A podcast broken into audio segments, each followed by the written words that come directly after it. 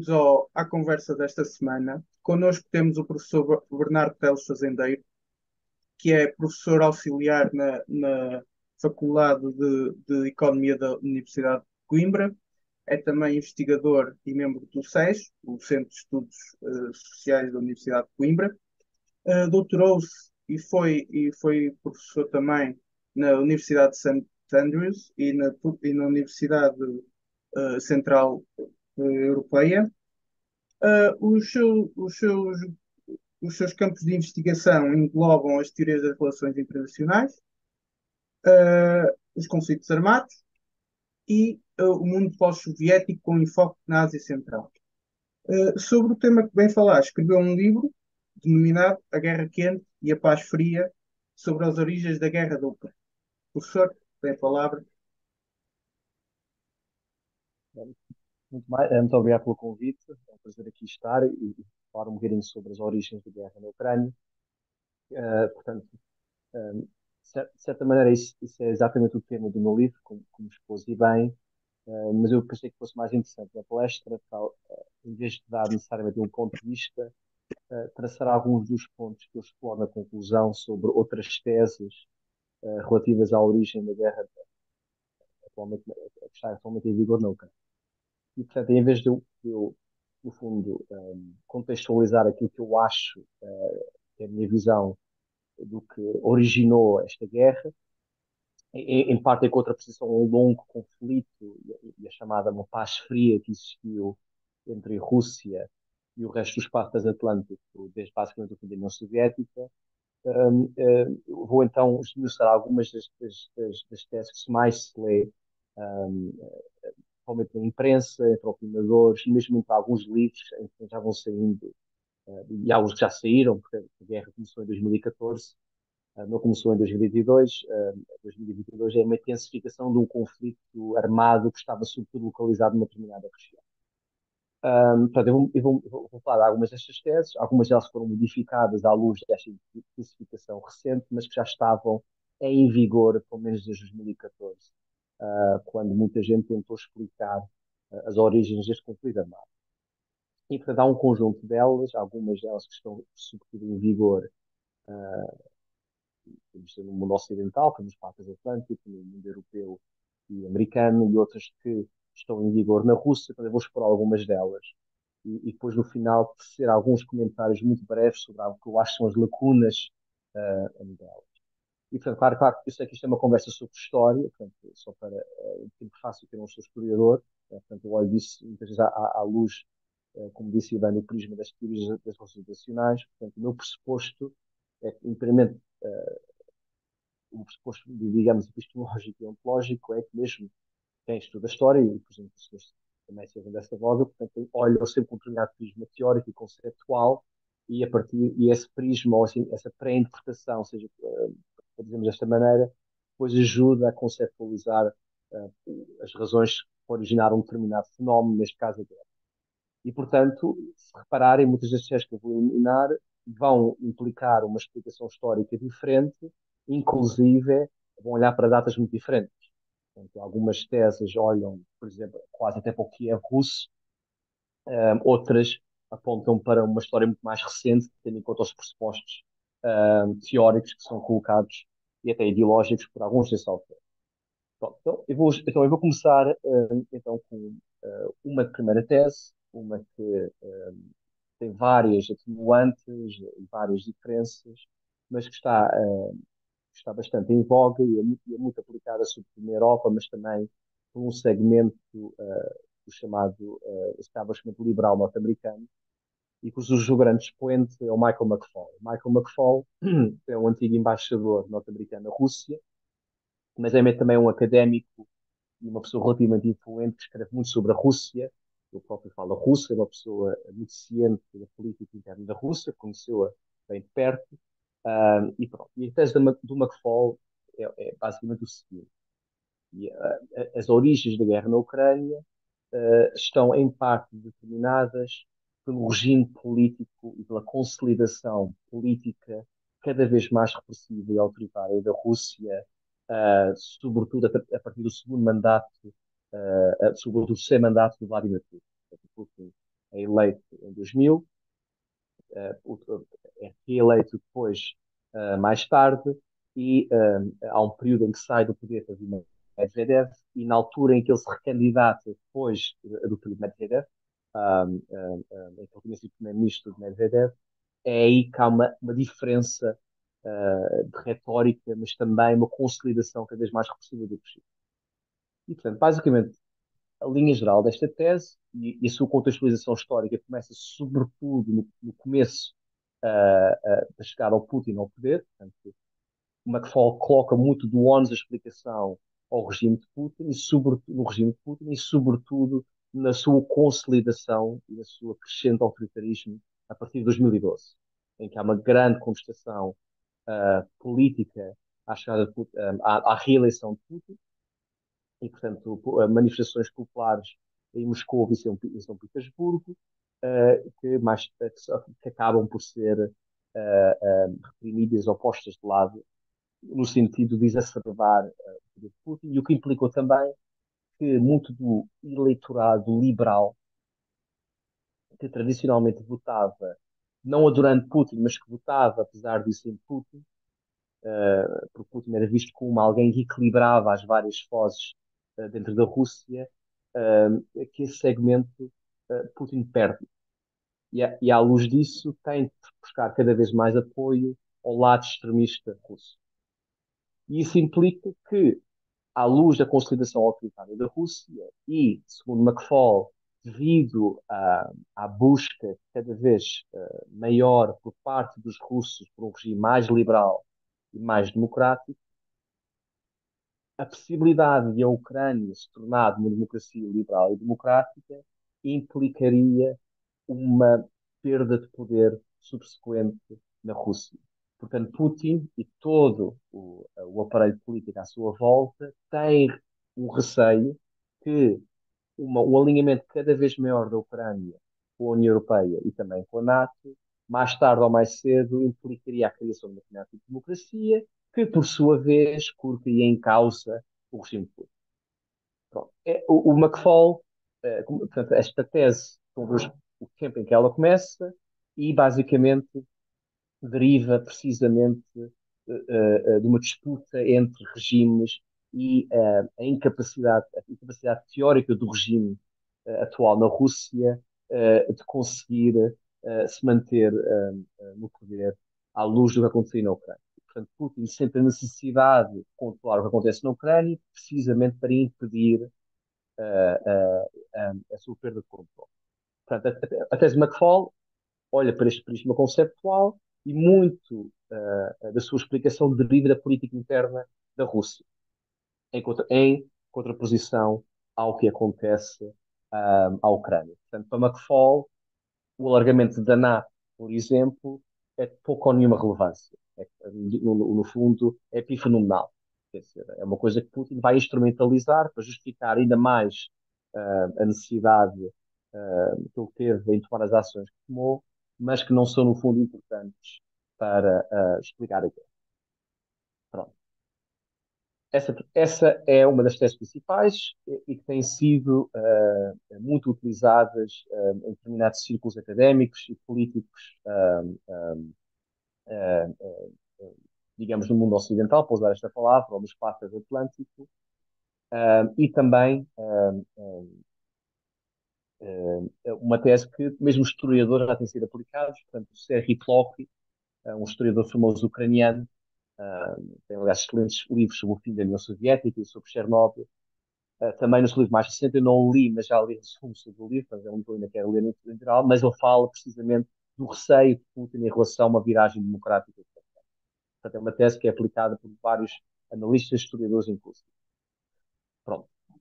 Essa é, é, é uma das principais teses que existem sobre o começo da guerra. A segunda, e também muito popular, mas também ela é muito controversa, é uma tese que deriva do próprio espaço transatlântico, uh, uh, tem e que uh, é por vezes vista como a tese do pensamento realista norte-americano.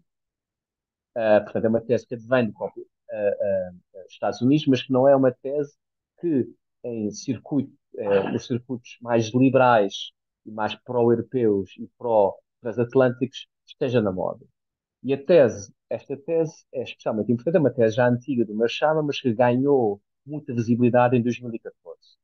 Marsham, John Marshama, que é um teórico da Universidade de Chicago, mas também um analista famoso de internacionais norte-americano, uh, uh, e que tem, aliás, um, um livro muito conhecido de 2001 chamado A Tragédia das Grandes Potências, a, a, a, tragédia política das grandes potências, um, em que mais ou menos expõe o seu, o seu raciocínio geral, as premissas do seu raciocínio, escreveu um artigo em 2014 para a Foreign Affairs, em que diz why, basicamente ele defende, mas o título basicamente sintetiza todo o seu pensamento, why uh, the annexation of Crimea is the West's fault. Ok? Portanto, do ponto de vista de Mersheim, a guerra na Ucrânia advém de várias decisões imprudentes que o chamado Ocidente, dizem as palavras do Mersheimer, toma após o fim da União Soviética. Portanto, para Mersheimer, a base temporal não começa com Putin, começa até antes Putin, eh, principalmente com a decisão do alargamento da NATO, ou da expansão da NATO, dependendo eh, da forma como olhamos para este acontecimento.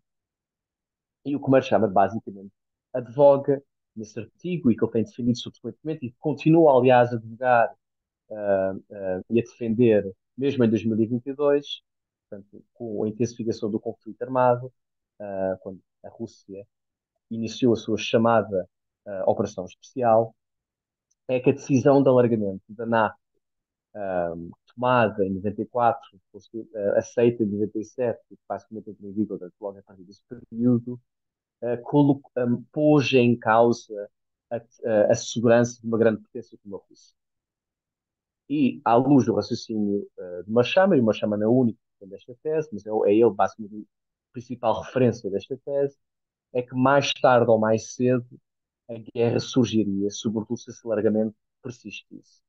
Okay? E esse alargamento tornou-se tanto mais perigoso quando a NATO, em 2008, nessa famosa Cimeira de Bucareste, promete que a Geórgia ou a Ucrânia, sem, sem estipular a data, um dia fariam parte da, da Aliança Atlântica. E, portanto, face a esta ameaça em território justaposto à Rússia, a Rússia não pode senão contra-atacar, pelo logo em agosto de 2008, eh, na Guerra da Geórgia, e mais tarde ou mais cedo persistiria uh, na Ucrânia se sentisse que essa ameaça continuasse a surgir e essa ameaça surgiu não através da NATO, mas depois através da parceria de leste com a União Europeia, quando a, Ucrânia é forçada, também, entre aspas, a tomar uma decisão entre se alinhar cada vez mais com o Ocidente, com um pacote de maior alinhamento e integração com a União Europeia, ou uh, se alinhar com a Rússia. Uh, face uh, aos protestos Maidan, Putin não podia senão contra-atacar para consolidar o poder nesse espaço. Portanto, reparem que esta tese, que é uma tese muito em vogue, uh, uh, muito, uh, e mesmo ela também vem do espaço transatlântico, é muito diferente da do McFall, e são ambos pensadores norte-americanos. as bases temporal é muito diferente, e mesmo a base espacial. Reparem que na tese do Marsheimer, por exemplo, os regimes da Rússia não entram na equação, a Ucrânia quase nem aparece. Até, se repararem, o, o, o Machama pouco ou nada fala da Ucrânia. A Ucrânia não tem agência, não é um ator importante para a narrativa de Machamar. O que importa é o espaço transatlântico, este grande bloco militar e o outro grande bloco que sempre excluído, que é a Rússia, que entram cada vez em maior contacto e daí provocando o conflito. Portanto, é uma análise muito geopolítica, muito do ponto de vista do espaço internacional as personalidades até são pouco importantes. Seja Putin, seja Yeltsin, seja quem for, isto é o que queria acontecer mais tarde ou mais cedo. Portanto, é uma tese até bastante determinista. Mas que, apesar de tudo, eh, é uma tese importante e que em determinados uh, círculos uh, uh, é muito debatida e até vista de bons olhos. Claro, com umas atenuantes aqui ou acolá, mas, mas etc. Depois temos, estas são as principais teses que têm surgido no espaço transatlântico. Uh, uma delas que é muito crítica do espaço transatlântico, a outra que nem refere ao espaço transatlântico, fala simplesmente que o ONU está totalmente na Rússia. Depois temos outra uh, que nascem na Rússia. Portanto, a Rússia também tem as suas próprias peças da Rússia, vamos só rever algumas delas. A mais antiga, a mais antiga, que até é muito parecida com o do Marchand, uh, é a tese que o próprio Putin, e não só, já o Yeltsin a promovia, mas não de forma tão declarada, uh, que é, no fundo, a quebra, a suposta quebra de uma promessa que tinha sido feita à Rússia uh, na altura, na altura a União Soviética, de que a NATO jamais expandiria para uma, promessa feita em 1990, alegadamente feita em 1990, por, na altura o, o, secretário de Estado norte-americano James Baker a Gorbachev, que um, a NATO, depois uh, uh, da unificação alemã, não expandiria para o leste. E, portanto, Putin revê esta tese logo no seu primeiro mandato, faz referências a ela várias vezes, e tarde no seu próprio, no próprio discurso que ele faz em Munique em 2007, em que ele começa a tomar uma, uma, uma posição cada vez mais vincada contra uh, o alargamento do espaço atlântico e a liderança norte-americana desse próprio espaço. Uh, mas, apesar de, portanto, acaba por ser uma tese parecida com a do Marsheimer, mas um bocadinho diferente. Portanto, o, o, o Putin sublinha sobretudo a hipocrisia do Ocidente e as promessas quebradas e que, no fundo, a Rússia, e, e portanto, a, a, forma como o Ocidente, em particular os Estados Unidos da América, usando as suas próprias palavras, aproveitaram-se de uma Rússia fraca para depois controlarem o espaço europeu. E, portanto, fala que quer da hipocrisia, quer de uma promessa quebrada e quer do aproveitamento de uma Rússia uh, uh, enfraquecida. Portanto, esta é uma tese que é uma tese relativamente consensual na Rússia entre analistas uh, liberais, não liberais, pró-Putin ou até ultranacionalistas. Portanto, é uma tese que Putin advogou desde o início uh, uh, e que está lá e que Putin continuou a defender até depois de 2014. Mas, é, mas é das teses mais antigas e, portanto, é daquelas, mesmo em russos que, por exemplo, são contra a guerra, acham que, apesar de tudo, uh, um, o, o, Ocidente, entre aspas, fosse a jeito ao uh, se ter largado da forma como se largou. E claro, aqui eu não, vou, não vou dizer se o largamento foi bem ou não feito, só simplesmente a expor as teses tal como elas existem. A outra tese, que é uma tese bastante diferente e que, e que chama tese, sobretudo em círculos nacionalistas russos, já um bocadinho antiga, mas que Putin, entretanto, uh, começa a aplicar de forma mais categórica, uh, sobretudo em, em 2021, mas já, mas já mesmo antes, já em 2014, deu voz a esta tese, que é que Kiev e a Ucrânia, no fundo, é território russo. Ok? Para daqui reparem, aqui o nexo uh, uh, temporal já não é promessas feitas quando a União Soviética existia, aqui é olhar, não, a Ucrânia fez parte, grande parte da Ucrânia fez parte do Império Russo durante séculos, e, portanto, à luz disso, aqui, e é natural, quase essencial, que a Ucrânia regresse sendo, sendo povos eslavos e sendo, ainda para mais, povos que a religião ortodoxa, que deveria regressar de forma natural ao espaço russo, em contraposição ao espaço transatlântico, europeu, ocidental, norte-americano, seja como for. portanto, para isso, se repararem no ensaio que Putin escreveu no verão de 2021, ele defende precisamente esta tese, Uh, e, portanto, a culpa para o conflito, se repararem bem, não é só o Ocidente, é, aliás, a própria criação da União Soviética.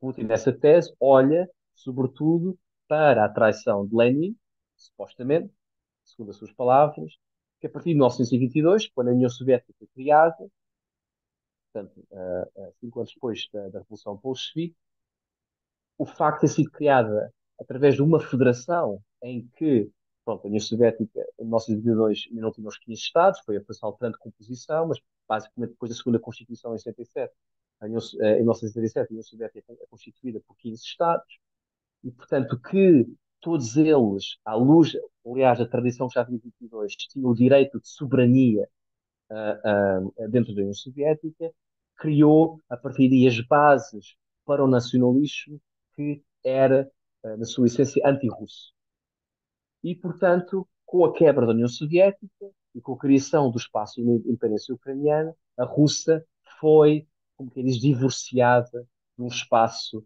que era historicamente seu. Pronto. Reparem que esta é uma tese que muitos russos tinham muito receio de, de, de, até na década de 90, e aliás o próprio Yeltsin de defender publicamente, e, e devia até que muitos até acreditassem nisso, embora olhassem com muito ceticismo para o afastamento gradual da Ucrânia, por razões várias, temos depois falar delas, porque isto é uma tese altamente imperialista uh, e que poderia criar vários antípodas em todo o espaço da antiga União Soviética, desde o Cáucaso até a Ásia Central. Sempre que este tipo de argumentações ou teses surgiam, era visto por Estados do antigo país soviético como, uma, como um reviver uh, do, do Império já existente.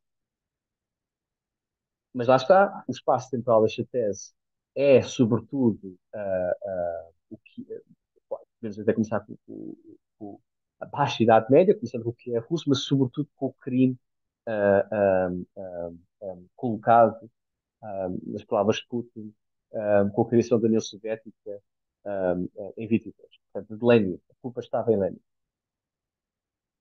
A última tese é parecida com esta, um, um, mas eu quero mesmo assim demarcar a sua diferença porque o seu espaço temporal é muito mais, é muito anterior à Revolução, que é a tese de que a Rússia, um, e, e, portanto é uma tese que até, digamos, entra em voga por teóricos norte-americanos, em particular Samuel Huntington, que não escreve o livro Crash of Civilization, uh, no início da década de 90, mas que é uma tese que depois uh, também uh, ganha bastante visibilidade na Rússia, que é a ideia que a Rússia um, e todo o espaço da Eurásia, e, portanto, o eurasianismo, enquanto ideologia, advém desta tese que a Rússia é um espaço civilizacional distinto do Ocidente. E a, a Ucrânia, em parte por causa da sua religião, da maioria ortodoxa, faz parte deste espaço civilizacional único e, portanto, isto é uma tese que, aliás, é divulgada por ultranacionalistas russos, uh, uh, tem de ser defendido e um, à luz de uma ocidentalização crescente da Rússia. Portanto, esta é outra tese. O Putin fala, faz referências a esta tese uh, um, e tem ganho voga esta noção de uma ideia civilizacional diferente, quando o eurasianismo, por parte de Putin e, sobretudo, pensadores ultranacionalistas russos, surge. Uh, uh, um, e, portanto, é uma tese importante para, para, para explicar uh, porque que a guerra surgiu mais ou menos nesta altura, face um Ocidente que estava supostamente a aproximar desta civilização distinta. Pronto, estas são as teses que estão a circular. Uh, há outras, há umas com muito mais nuance. Uh, e eu gosto de pensar que eu, estou, mas que tem um bocadinho mais nuance, mas de qualquer maneira, deixo isso para quem quiser ler o meu livro e, e, e, e achar se, e, ver se concorda ou não um, um, com, essa minha, com essa minha visão, que eu ainda não as pus, mas podemos falar delas se, se quiserem. Qualquer maneira, o, há alguns problemas com estas teses. Primeiro, uh, e claro, são todas elas muito diferentes, todas elas têm vários problemas e algumas, algumas vantagens, e algumas delas têm elementos de verdade, não é? Não, não são todas elas necessariamente completamente erradas, mas acabam por realçar demasiado determinadas características em contraposição a outras. Mas um ponto que parece-me bastante importante é que em, em quase todas elas eh, nessas teses eh, em vigor, a Ucrânia tem muito pouco agência. Ou seja, não é preciso olhar para a política interna ucraniana, não se olha para os seus líderes ucranianos, não se olha para as relações bilaterais entre a Ucrânia e o espaço europeu ou norte-americano e o espaço russo. E, portanto, isso parece que não importa para explicar a eclosão do conflito. E, do meu ponto de vista, é muito importante essas relações bilaterais. Okay? Há um desgaste paulatino nas relações bilaterais que, de certa forma, forçar a demasiado não é a palavra correta, mas que cada vez fazem com que a elite russa uh, sinta que a única forma de conseguir impor aquilo que lê que é o seu interesse só pode ser através da força. E, portanto, esta dimensão é muito importante. É preciso ler, para as, olhar para as relações bilaterais com o seu candidato. Segundo, muitas delas, com a exceção do McFall, mas o McFall também acaba por exagerar isso, olha pouco para as dinâmicas políticas internas russas. Isso é sobretudo para as teses mais geopolíticas, civilizacionais. Quer dizer, não importa quem esteja no poder, é uma civilização que sempre será assim, ou é uma NATO que expandiu.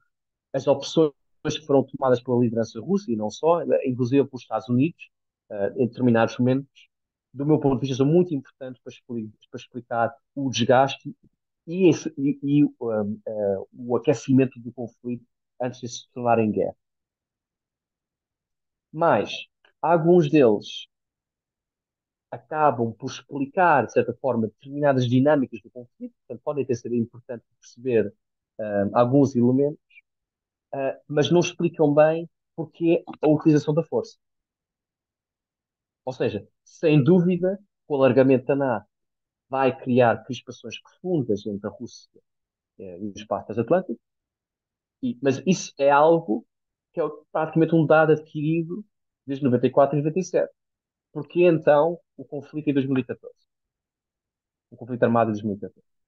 E para perceber isto, temos de entrar em dinâmicas de política interna russa política, uh, o estado dos, uh, das negociações que estavam a decorrer na altura e o desgaste entre ambas as partes, entre a Rússia e o movimento transatlântico, portanto, são coisas contingentes e contextuais, mais do que predeterminadas por alguma expansão da, da aliança. E, portanto, eu termino aqui. Era meia hora que eu tinha mais ou menos para expor estas ideias, acho que foi mais ou menos a tempo. E, portanto, estou aberto a questões para, para alongarmos a conversa. Um, pronto, uh, já agora, muito obrigado por expor, por expor uh, estas teses que são bastante interessantes. Um, muitas delas, claro, muitas delas não, mas, mas algumas delas estão uh, referenciadas, têm referência à própria história do, da Europa Oriental, que no Ocidente não é muito, não é muito conhecida, infelizmente. Um, eu gostava de lhe perguntar, uh, a minha primeira pergunta é, seria minimamente uh, simples, se calhar, porque, porque baseia-se numa coisa. O professor falou que na terceira, pensou que era a terceira tese, que era a questão da Rússia uh, achar, Putin achar que a Ucrânia já tinha sido parte do Império Russo, portanto deveria voltar outra vez. Um, se formos a ver a história, uh, a Ucrânia é uma espécie, eu costumo fazer muito esta comparação, se calhar está errada, mas a Ucrânia é uma espécie de Galiza para a Rússia, certo? Uma espécie de nascimento próprio daquilo que foi a cultura eslava daquela parte do mundo, como foi connosco com a Galiza. Não sei se estarei a. Pode, pode, pode, sim, pode, pode partir desse ponto, sim. Do ponto de vista russo, sim. sim. Uh, exatamente, do ponto de vista russo. Uh, a minha questão uh, não é bem uma questão, é, é, é será que o sentimento só, uma, só, só, só com uma diferença sim, sim. forte, só com uma diferença uhum. forte. A diferença é que, enquanto que a Galiza nunca fez parte de Portugal, as origens estão lá, sim, do ponto de vista russo, do Império Russo em particular, a Ucrânia fez parte. Parte, sim, sim. Sim, mas continua, continua. Kiev foi, era, uma, era, era uma das grandes cidades do Império Russo também, exatamente por causa disso. Um, mas o que eu quero não é tanto uma questão, mas é uma, uma, um pensamento que é, eventualmente, aquilo que leva até mais o, nessa teoria os ultranacionalistas, os putinistas, o próprio Putin a ir para a frente, será, e com esta guerra, será essa questão até da história do Kievan Rus, da cultura russa, deles acharem foi ali que nascemos todos, foi ali que nos desenvolvemos. Não, essa tese não estará também uh, com isso? Uh, eu, vou, vou dar a minha opinião. Não. Uh, e, no, e, e, e, aos olhos de Putin também não. Uh, aliás, eu, eu, eu, tenho muitas dificuldades em acreditar que, agora quer dizer, as coisas também vão mudando, mas eu acho que o Putin do, do início dos anos 2000, um, um, e há muito trabalho sobre isso, um, olhava até com desdém para os ultranacionalistas, desse tipo de peças. Uhum. Ou seja, muitos russos, inclusive russos que não tinham gostado da forma como a União Soviética se fragmentou e inclusive como a Ucrânia se separou da Rússia, separada já estava, mas de qualquer maneira, em que, em, os termos em que essa separação foi feita, uh, uh, tinham tomado como dado adquirido, a dado momento, pronto, a Ucrânia é um Estado independente e a Rússia também. Claro que há, há um segmento de ultranacionalistas russos que jamais aceitaram isso. Uhum. Uh, mas esse, esse, segmento da população não era necessariamente, esse eleitorado não era necessariamente influente de forma a ter um impacto significativo no Putin. Uh, uh, portanto, o, o, Putin estava sobretudo quando chegou ao, poder no, no ano 2000 com outras questões e a Ucrânia não era, de forma alguma, uma preocupação significativa. E, e, e essa ideia de uma grande Rússia, etc. etc. claro, dito isto, para muitos russos, apesar de tudo, a Ucrânia era muito importante e, apesar de eu achar que Putin não tinha necessariamente estas ambições logo do início de trazer a Ucrânia de volta à órbita da Rússia, mas pronto, consigo algum dia o arquivo mostra que essa é a agenda sempre lá esteve. Mas, a meu ver, olhando para os discursos e a forma como Putin sempre se posicionou, até mais ou menos recentemente, eu digo recentemente, a partir de 2013, etc., um, depois do primeiro conflito uh, pouco antes do, do, do, da guerra e depois da intensificação do conflito armado em 2022. Eh, de qualquer maneira, a Ucrânia era uma audiência e um assunto muito importante na política externa e interna da Rússia. Mas não era necessariamente porque uh, queríamos, no fundo, revitalizar o que é russo antigo e a cidade de Vladimir I, etc., que foi o prima, um, quem uh, tornou a Rússia numa, uma potência cristã e cristão ortodoxa. Uhum. É, é, é, claro que isso é importante uh, do ponto de vista cultural ou histórico, mas não é essa a razão. Uh, a razão era mais pragmática. A razão é que haveria grandes ligações familiares e sociais. Portanto, há muitos russos que tinham familiares a trabalhar ou viver na Ucrânia, ou que os pais eram ucranianos e vice-versa um, um, olhando para a fronteira da Rússia com a Ucrânia, era normal entre muitos ucranianos, sobretudo russófonos, irem trabalhar para a Rússia e voltarem para a Ucrânia, e a questão dos vistos e dos passaportes depois começar a criar problemas, a divisão entre Estados. Um, havia, ou seja, havia todo um conjunto de uh, uh, uh, questões muito importantes, atendendo aos laços sociais e familiares fortes que existiam entre os dois países, que obrigavam seus próprios políticos, neste caso ao executivo ucraniano e também ao executivo russo, a dar resposta a isto. E claro, com determinadas medidas são tomadas paulatinamente após a dissolução da União Soviética, algumas delas que não convergem, em relação ao que um lado quer em contraposição ao outro, isso vai acicatando o conflito.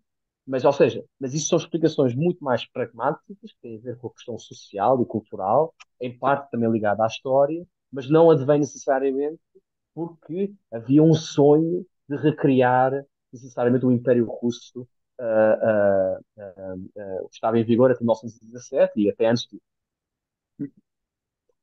Muito bem, obrigado, professor. Agora passo a, a palavra ao meu colega, ao Nuno.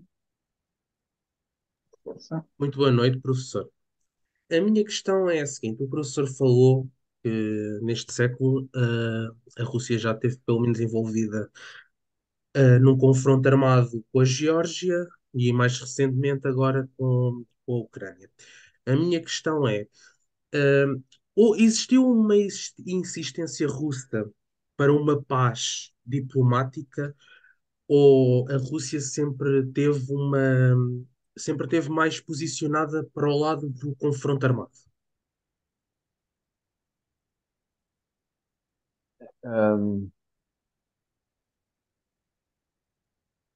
bem, vamos, vamos, vou responder à pergunta usando o ponto de vista russo. Do ponto de vista russo, sempre teve disposição para a diplomacia, em parte, eh, e sobretudo diplomacia segundo as regras da ordem internacional uh, uh, liberal em vigor, praticamente todas as ações militares que a Rússia desenvolveu uh, na Geórgia, na Síria, até mesmo na Chechênia internamente, e depois na Ucrânia, foram justificadas à luz de preceitos e normas que estão em vigor à ordem legal. Podemos dizer que foram manipuladas não, e que o espírito dessas leis não eram esse. Eu, eu sou dessa linha. Eu acho que muitas delas foram manipuladas. Mas, apesar de tudo, por exemplo, reparem uh, que no caso do ponto de vista russo, a necessidade para intervir e utilizar força militar uh, na Geórgia advém precisamente do facto da Geórgia, do ponto de vista russo, do ponto de vista russo, não estar apta à negociação e querer utilizar a força. Portanto, o que a Rússia fez foi uma operação militar cujo único intuito, do ponto de vista russo, fora para proteger a população da Ossétia do Sul e da Abcásia, uh, regiões separatistas da Geórgia, face a uma suposta repressão ativa do regime na altura de Saakashvili que estava no poder na Geórgia. E Putin, e a Rússia em geral, neste momento, vai utilizar as mesmas justificações que a NATO utiliza para uh, justificar a guerra no Kosovo em 99. E a NATO, segundo a NATO, uh, tinha havido uma tentativa de diplomacia que falhou e, portanto, a NATO foi obrigada a intervir do ponto de vista militar porque as opções do ponto de vista da NATO já não estavam em vigor à luz do que a Sérvia estava a fazer na sua antiga região autónoma no Kosovo. Putin replica isso. Portanto, do ponto de vista de Putin, eles vão dizer que havia sempre uma predisposição para obedecer às normas internacionais e a Rússia, no fundo, fez o mesmo uh, que o dito Ocidente fez, ou que os Passos que fez em outras circunstâncias. Dito isto, a força é muito, a utilização da força é muito importante para a Rússia, por duas razões. A Rússia, sob o mandato de Putin, utiliza a força para demonstrar que é uma potência que tem de ser levada a sério. Se repararmos o discurso altamente contundente que Putin faz em Munique em 2007, criticando a expansão da NATO, parte do que ele diz é que as pessoas não levaram a sério a Rússia. E, portanto, a, a demonstração da força serve em parte para dizer, olha, agora presta atenção connosco, e de certa forma, no caso da Geórgia, resultou. A União Europeia, por exemplo, num relatório que escreve mais tarde, logo em 2009, sobre o que explicou o conflito, uh, no sentido de mediar uh, uh, as negociações entre a Geórgia e a Rússia, é um primeiro ataque pela Geórgia e não pela Rússia. Portanto, a culpa, no fundo, pela guerra na Geórgia uh, advém da suposta agressividade da Geórgia. Eu não estou a dizer se isto é verdade ou não, só de, portanto, isto é, esta, esta, esta, tese é muito controversa. Se forem à Geórgia, eles vão, dizer, eles vão ler esta tese muito diferente, mas está no relatório. E portanto, isto correu bem, demonstrou força e, a partir daí, repare, a partir de 2008, a NATO deixou apesar de haver sempre referências a uma potencial adesão futura da Geórgia e da, da Ucrânia à NATO, a NATO deixou, apesar de tudo, fazer referências sistemáticas à uma entrada possível e futura.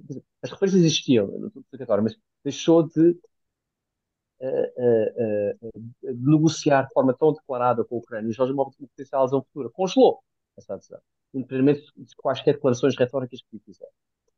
Levou a Rússia a sério. A utilização da força era importante desse ponto de vista.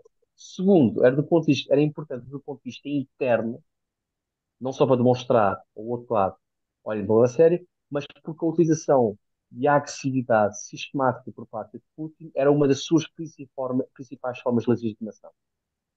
Eu sou um tipo duro, levem-me a sério, eu cumpro quando a Rússia é posta de lado. Portanto, isto, isto, ou seja, o Putin tem duas audiências conforme esta decisão da utilização da força. E terceiro, já, não está no sabe lugar esse ponto, mas se me permitir que não responda a sua pergunta, mas para, para lidar a outra questão, que é que no fundo está muito ligada à minha tese que o conflito aconteceu, é que isto tal, corre de tal maneira bem à Rússia a utilização da força. Repara, corre bem na Geórgia, que é, termina rapidamente, poucos dias, e a, e a Rússia, ainda para mais, é não é vista como uma culpada. Quem é vista é, é, é Jorge, uh, do, do, ponto de vista oficial. Corre relativamente bem na Síria, ao ponto de Bashar al-Assad, mais ou menos, conseguir ganhar a, a, a, guerra, e corre muito bem na Crimeia, em 2014. Não corre tão bem em Donbass, as coisas começam a correr mal em Donbass. Uh, mas, ao, ao que tudo indica, Donbass uh, não, não correu nem estava necessariamente planeado por parte de Portanto, isso é uma consequência da anexação da Crimeia. Que insurgentes veem o que acontece na Crimeia e depois querem replicar isso em Donbass. Uh, mas, de qualquer maneira, uh, na, na Crimeia corre relativamente bem.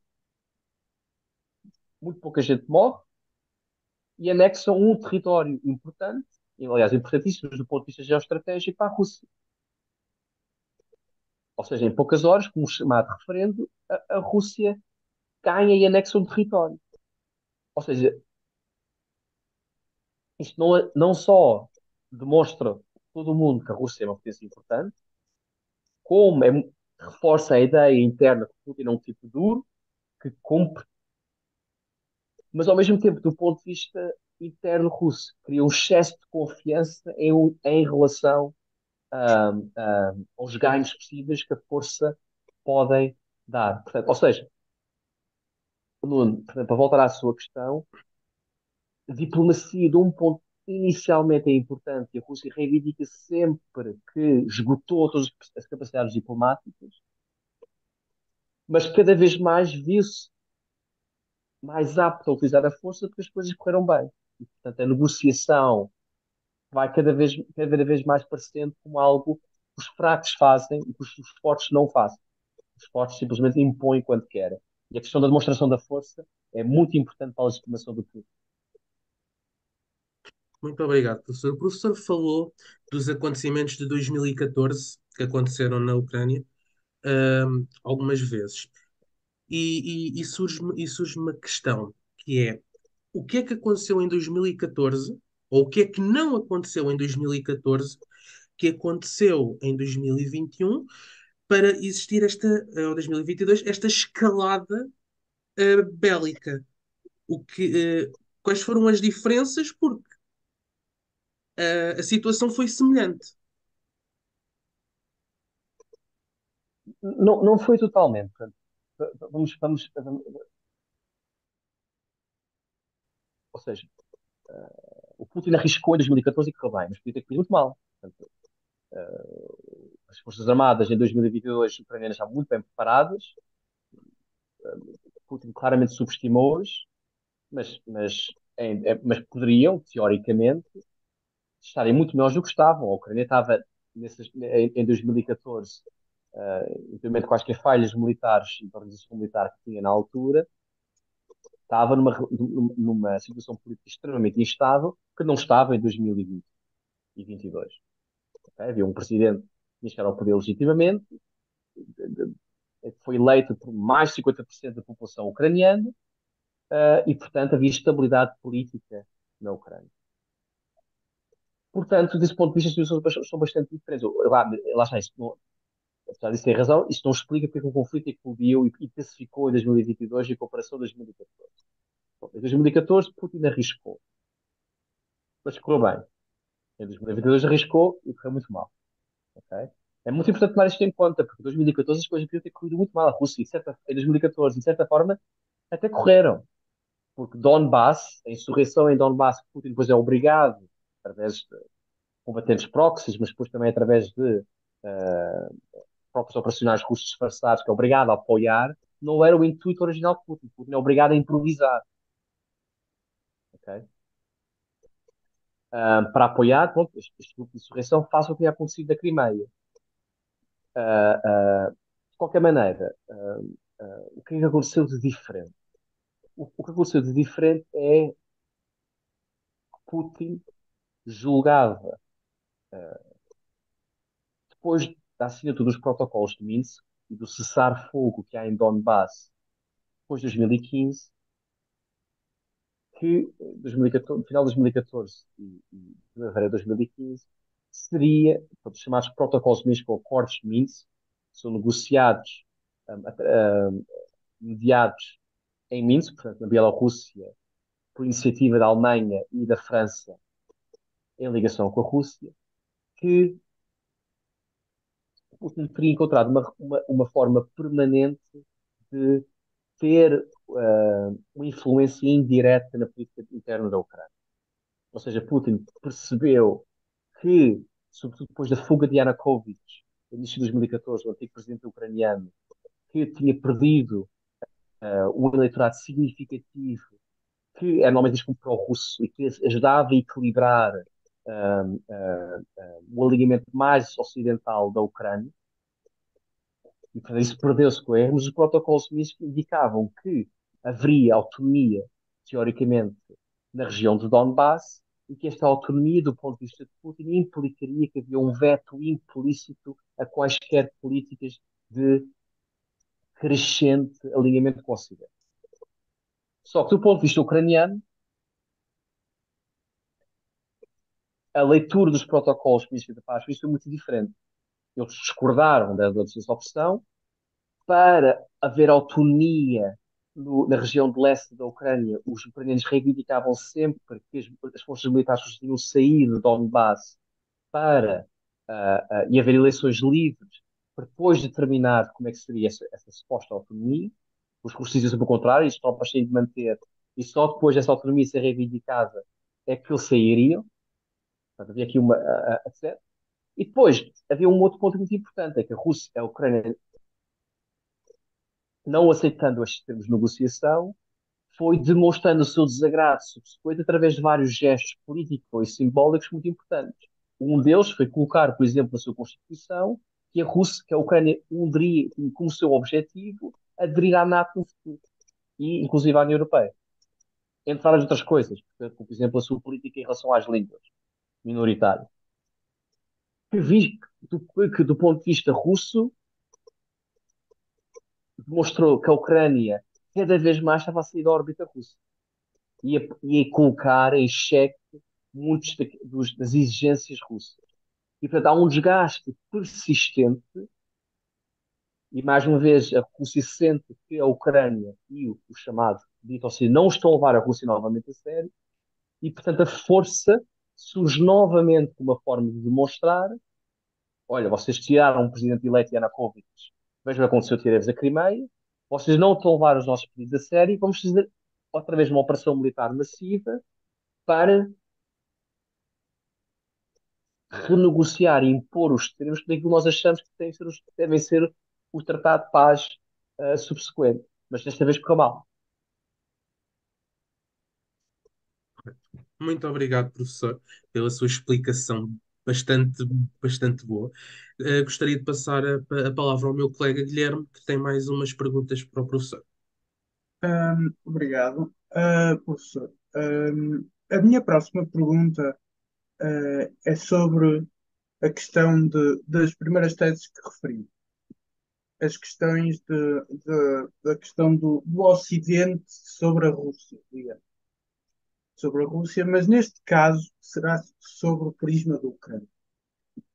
Eventualmente, o Ocidente não poderá ter, ter uh, como referiu, uh, não poderá ter tido um aproveitamento do sentimento nacional ucraniano, tal como os curdos têm de serem uma pátria sem nação, uh, ou, por exemplo, a questão do Kosovo, que também se via como uma pátria sem nação, o Ocidente não terá também, nessas teses, aproveitado eh, esse sentimento ucraniano para, digamos, do ponto de vista russo, se intrometer na, numa, numa parte da esfera de influência da Rússia? Um, sim e não. Portanto, eu vou repartir a sua pergunta uh, em vários elementos. Primeiro, a posição ocidental, entre aspas, em relação à Ucrânia, e digo mesmo entre aspas, nunca foi consensual. Ok? Uh, portanto, é sem dúvida verdade que dentro de um largo espectro, de Estados europeus e até norte-americanos, havia uma grande empatia em relação a, uma, a um determinado rumo à política externa ucraniana vista como mais pró-ocidental. Uhum. E, portanto, isso foi verdade na administração Bush, por exemplo, e em vários estados de leste, por exemplo, como a Polónia, que queria trazer a Ucrânia cada vez mais para esta ordem. Ok? Mas, por exemplo, não era o caso necessariamente da Alemanha, que olhava com muito ceticismo. Aliás, na Cimeira de Bucareste em 2008, a Angela Merkel mostra uh, muito ceticismo em relação à promessa que é feita. Embora, depois, a, a frase que diz que, que, que, que, a Ucrânia e a Geórgia um dia seriam, fariam parte da Ucrânia, uh, surge de uma negociação e foi numa, numa emenda que, em parte, foi colocada pela própria Alemanha. A Alemanha sempre mostrou bastante ceticismo em antagonizar, lá está, o espaço da esfera de influência russa, pelo menos como os russos. Portanto, desse ponto de vista, sim e não. Há vozes, há, há muitas vozes que olham para bastante ceticismo para, eh, em, em relação a trazer a, a Ucrânia à, à órbita uh, chamada ocidental. Mas também em relação à Ucrânia, portanto, quando nós falamos desse, desse sentimento de querer se juntar ao espaço transatlântico ocidental, isso é verdade. Hoje em dia, reflete um, um largo espectro de ucranianos à luz da guerra, porque muitos dos ucranianos pró-russos, muitos deles ou fugiram para a Rússia, muitas vezes esquecemos, mas houve um grande êxito logo em 2014 de ucranianos russos para a Rússia, ou ucranianos, ucranianos russófonos ou, ou russos, à, à, à luz da intensificação do conflito de 2014.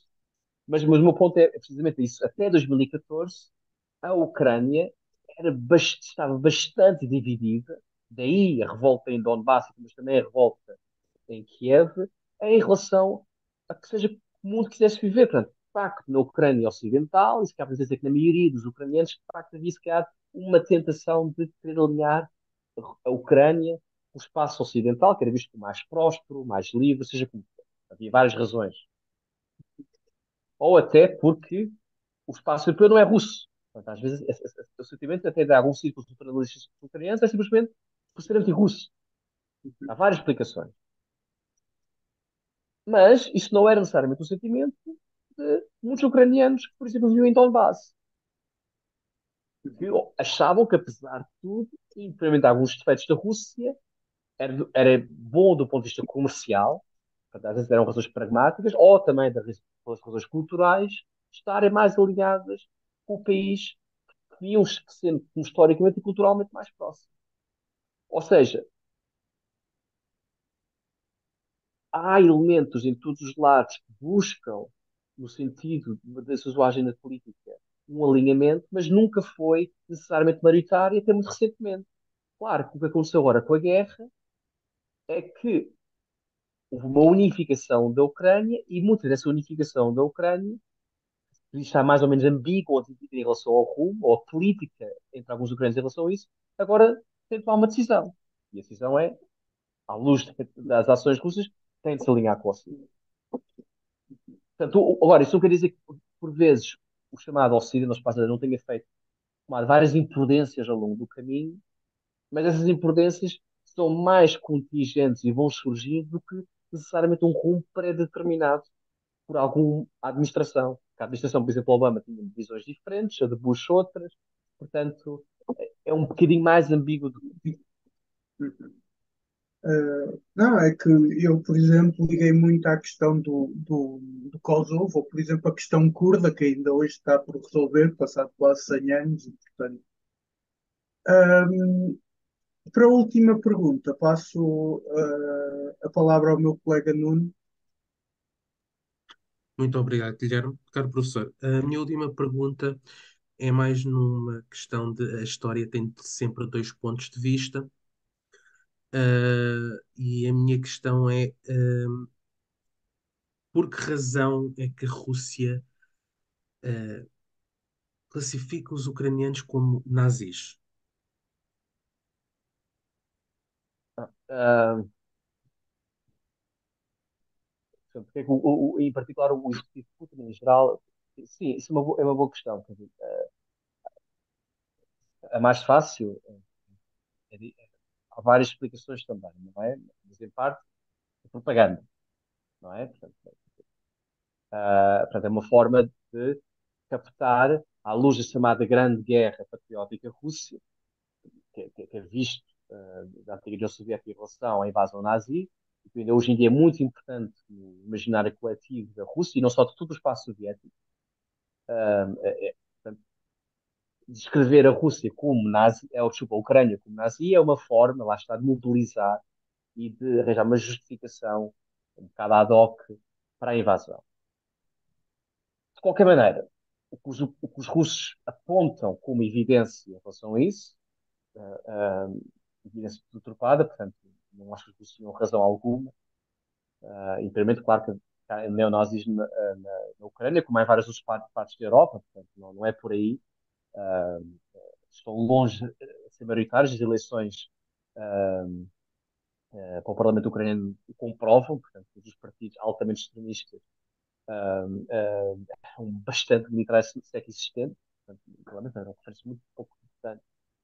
Mas, de qualquer maneira, tirando isso, o que os russos apontam como justificação para é, é essa história, para quem fazer uma ligação histórica e, demonstrar que esta guerra, no fundo, é parecida com a guerra a portanto, isto é para, para proteger a Rússia, mas também porque, do ponto de vista russo, uh, os russos, as minorias russas na Ucrânia foram discriminados.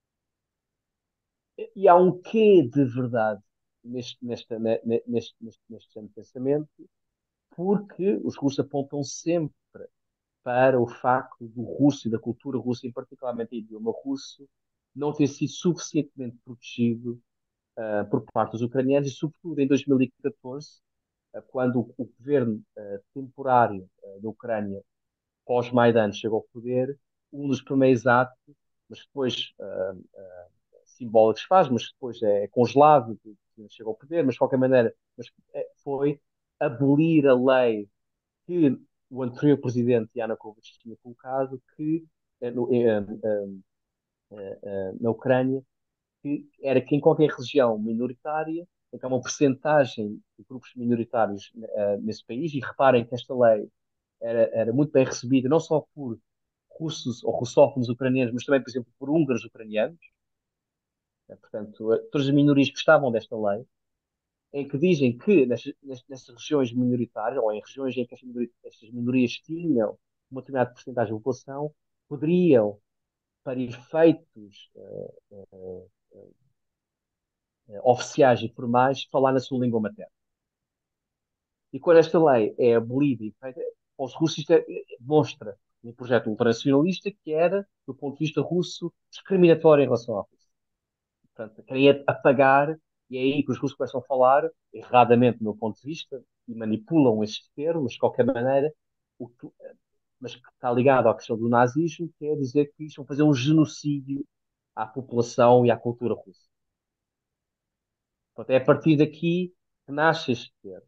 Portanto, isto, ou seja, mas no fundo, isto é um exagero, é uma hipérbole, eh, eh, para não arranjar outro termo, para não usar uma mentira, do ponto de vista russo. Mas as razões são estas: apontam para alguns elementos e um, exacerbam um, um, a crítica.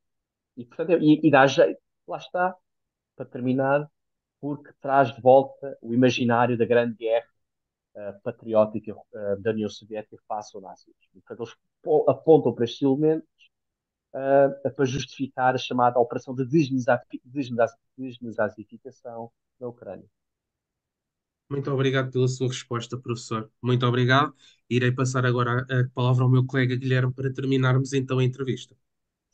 Bem, sendo assim, professor, muito obrigado uh, por, por estes esclarecimentos bastante, bastante interessantes sobre a atual grande, grande, o atual grande conflito bélico que vivemos, uh, especialmente na Europa, passado quase 80 anos da Segunda Guerra Mundial. Uh, sem contar com a guerra da Jugoslávia. Ao resto dos nossos, dos nossos ouvintes e dos nossos espectadores, desejamos uma boa noite e obrigado por estarem connosco esta semana. Muito obrigado pelo convite, foi um prazer e continue com a ciência Muito obrigado. Ah, obrigado. Boa noite. Boa noite.